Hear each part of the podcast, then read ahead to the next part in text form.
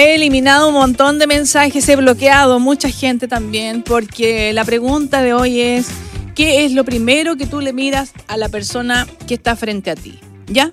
Lo vamos a dejar sin eh, identidad de sexo, si es mujer o si es hombre, ¿ya? ¿Usted qué es lo primero que le mira a la persona que pasa por frente suyo? ¿Vale? Mira, hoy vamos a, ya tenemos invitado, estamos con nuestro espacio de sintonía ambiental, esta sección donde integrantes de la comunidad de la Facultad de Ciencias Agropecuarias y de Medio Ambiente de la Universidad de la Frontera comparten con la audiencia información sobre interés, eh, por ejemplo, medio ambiente, producción alimentaria, salud, entre otros temas. Y hoy vamos a conversar con el doctor Andrés Fuentes, que nos va a dar a conocer información con respecto a una actividad que se va a realizar doctor, ¿cómo está? Buen día. Muy buenos días, gusto saludarte. Igual. Por acá. Igual. ¿Cómo está usted? Bien, empezando la semana ya, este, este día lunes, así que con, harta energía, porque hay hartas cosas que, que vienen que vienen en la agenda, así que contento de poder avanzar con, con todo ya mirando casi el fin de año. ¿eh? sí. Súper rápido pero con interesantes cuestiones que nos, nos convocan desde la mirada ambiental, ¿cierto? desde el tema de recursos naturales, así que ahí con harta energía. Claro que sí. Y desde lo mismo le pregunto, hoy es el Día Internacional contra el Cambio Climático. ¿Qué tiene usted que decir o qué tiene que decir un ingeniero en recursos naturales sobre esta temática? Mira, el cambio climático es uno de los un, componente más de lo que nosotros conocemos como cambio global, ya que son varias varias cuestiones que ocurren a escala global, como lo dice su nombre, entre ellos el cambio de uso del suelo, ¿cierto? El movimiento de especies, ¿cierto? De un lado para otro con mucha facilidad, ¿ya? Y también, obviamente, los temas climáticos. Entonces, en temas climáticos hay, hay, hay harta información que muestra que, claro, han habido cambios en patrones globales. Eh, y claro, desde nuestra carrera, por ejemplo, o desde el quehacer de un ingeniero en recursos naturales, que es la carrera que nosotros hoy día representamos y la cual dirijo hace un tiempo, eh, efectivamente, eh, desde su profesión también puede contribuir a mitigar algunos efectos, sobre todo lo que tiene que ver con la, conservación de los recursos naturales vegetacionales principalmente, ya ayudando a conservar, conservar el bosque, planificando, por ejemplo, temas que tienen que ver con la restauración de bosques que han sido degradados, ¿cierto? O que han sido sustituidos en la, en, digamos, anteriormente y que hay que transformarlos ahora a bosques nativos, ¿ya?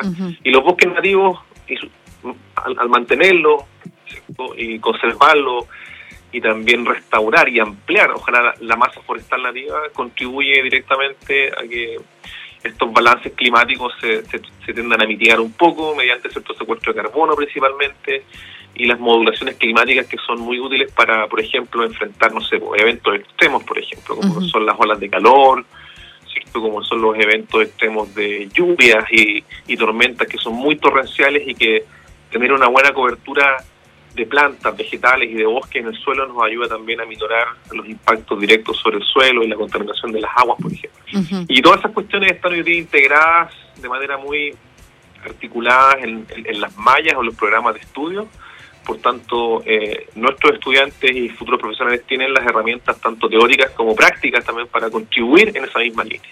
Así que, por supuesto que es muy atingente el perfil nuestro a lo que a lo que hoy día esto ambientalmente nos, nos complica un poco. Claro.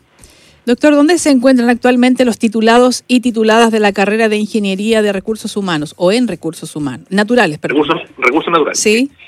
Mira, el, se ha ido ampliando la, digamos, la empleabilidad, porque eh, antiguamente había como cierto sector público-privado, pero hoy día, por ejemplo, más allá de, la, de los servicios públicos sectoriales directamente relacionados al, a los recursos naturales como lo son CONAF, hay hartos de nuestros estudiantes o, titulados ya están en CONAF, en distintos departamentos de la CONAF, ¿cierto? en SAC, en la Dirección General de Agua, en obras públicas que tienen que ver también con cuestiones ambientales en el Ministerio o las seremías de medio ambiente regionales.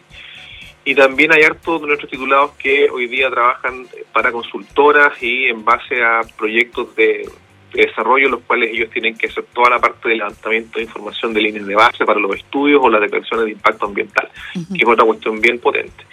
Y en los últimos años yo he visto un, un nicho muy creciente y muy interesante eh, para el perfil de nuestros titulados, que es en las municipalidades. Las municipalidades están entrando fuertemente al tema ambiental y requieren de profesionales que colaboren con la gestión y con la protección de, por ejemplo, los humedales urbanos. Muchas comunas tienen humedales urbanos, hoy día hay una nueva legislación acerca de eso, en que mm. los municipios deben preocuparse de conservar, por ejemplo, sitios de como los humedales, y para ello las unidades de medio ambiente, eh, que poco a poco empiezan a desarrollarse en los municipios, están también captando eh, a gran parte de nuestro titulado. Por tanto, hay sector público, privado, municipales y también hay, hay harta gente que está hoy en consultoría.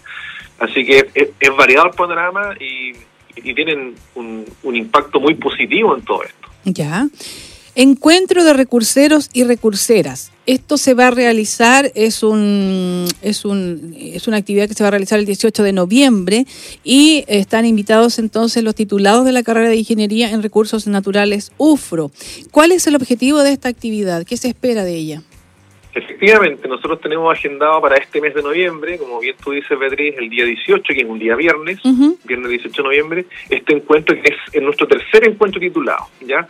El objetivo principal, yo dijera que son cierto dos, dos objetivos principales. Primero, y es una cuestión bien humana, y eh, yo, yo soy súper claro, es reencontrarnos, reencontrarnos con los titulados, ya sea los que llevan cierto ya varios años en el en la etapa profesional y trabajando ya con mucha trayectoria y, muy bien instalado, como también aquellos que han cierto egresado en los, en los años más recientes.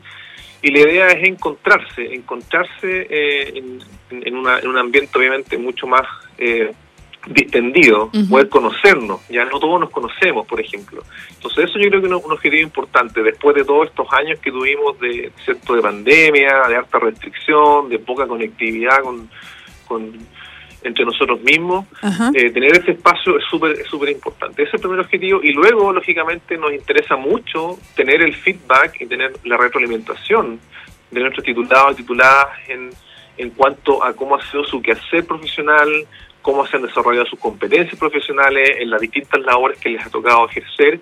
Y desde allí también nosotros recabamos información que es súper valiosa para ir alimentando también nuestro nuestro perfil y nuestros planes eh, curriculares de tal forma de ir actualizando cosas, ir eh, optimizando algunas cuestiones para que el programa se mantenga vigente en cuanto a las demandas también que hay en el medio. Y es mejor que nuestros titulados eh, que nos puedan contar cierto cómo, es esa cómo es esa situación.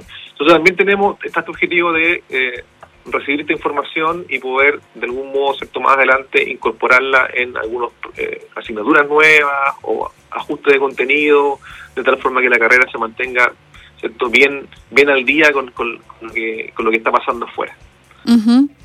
Finalmente, doctor, le dejo el espacio para dar toda la información sobre este encuentro, a, eh, a qué hora se va a realizar y dónde.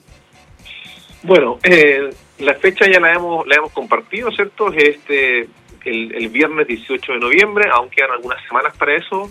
Ya hemos dispuesto, ¿cierto? A, todos nuestros titulados, a nuestras bases de datos, le hemos enviado las invitaciones respectivas, le hemos contado un poco eh, cuáles son los, principales objetivos.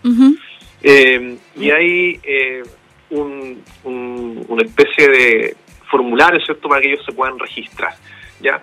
Importante, y aquí les voy a revelar algunas de las cosas nuevas que hay, vamos a tener charlas temáticas. Estamos ya en contacto con algunos de nuestros titulados que nos van a, compartir su experiencia profesional y nos van a contar qué ha sido su trabajo. Por lo tanto, ellos mismos van a ser partícipes de este encuentro al contarnos, eh, hay, hay tres ponencias que estamos trabajando con ellos. Eh, de, de, lo que sea su experiencia. Vamos a tener también estudiantes probablemente de los años cierto tercero cuarto año o inclusive de años de años más iniciales para que también sepan en qué están sus, sus, compañeros que ya están titulados.